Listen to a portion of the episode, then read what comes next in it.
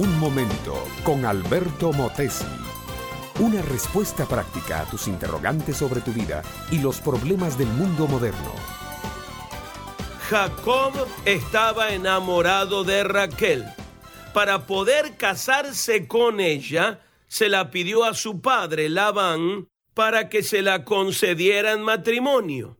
Labán, buen mercader y negociante, aprovechando una costumbre de la época, dijo a Jacob que le daría la mano de Raquel si servía siete años como criado.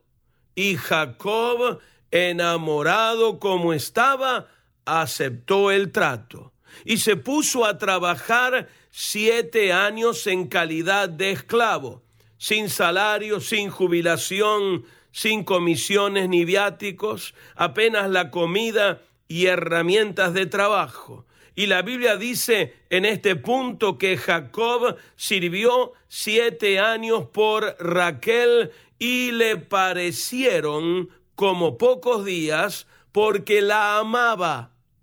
Una de las grandes virtudes que tiene el amor bueno es que sabe esperar. Dice el apóstol Pablo en su hermoso himno al amor del capítulo 13 de la primera carta a los Corintios, que una de las condiciones del amor es que todo lo espera. El amor crea esperanza, el amor mira sonriente el porvenir. El amor no se fija en el tiempo. El amor soporta largas esperas. El amor es sufrido, es benigno, nunca piensa el mal. El amor todo lo cree y todo lo soporta. El amor nunca, nunca deja de ser. Pero claro está, amable oyente, tiene que ser amor del bueno, amor puro y limpio, de persona honrada, de hombre y mujer honrada.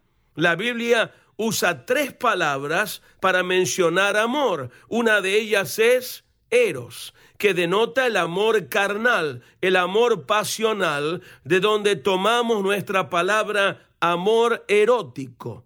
La segunda palabra es filos, que denota el amor algo más desinteresado y casto, como cuando decimos amor filial, amor de hijo o amor de hermanos.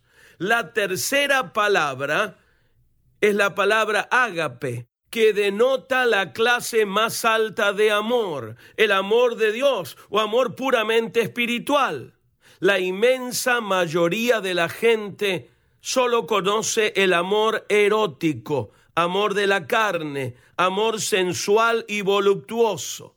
Muchos conocen el amor filial y pocos, muy pocos, llegan a esa excelencia de amor que es el amor divino. No digo que el amor erótico es malo en sí, es un amor humano y natural, se convierte en amor pasional cuando se sale de límites, cuando se desborda. Es entonces un amor que no es capaz de esperar. ¿Cómo necesitamos, mi amiga, mi amigo, un amor como el de Jacob por Raquel? Amor que espera y sueña y confía.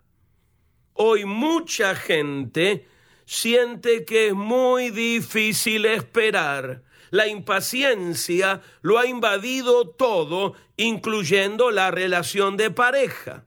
Por eso se juntan sin el compromiso sagrado del matrimonio. Y así como se juntan, se separan ha sido más que comprobado que las parejas felices que duran juntas hasta la muerte son las que han sabido esperar y establecer el hogar sobre Cristo, fuente del verdadero amor. Este fue Un Momento con Alberto Motesi. Escúchanos nuevamente por esta misma emisora. Educación que transforma. ¿Te quieres preparar mejor?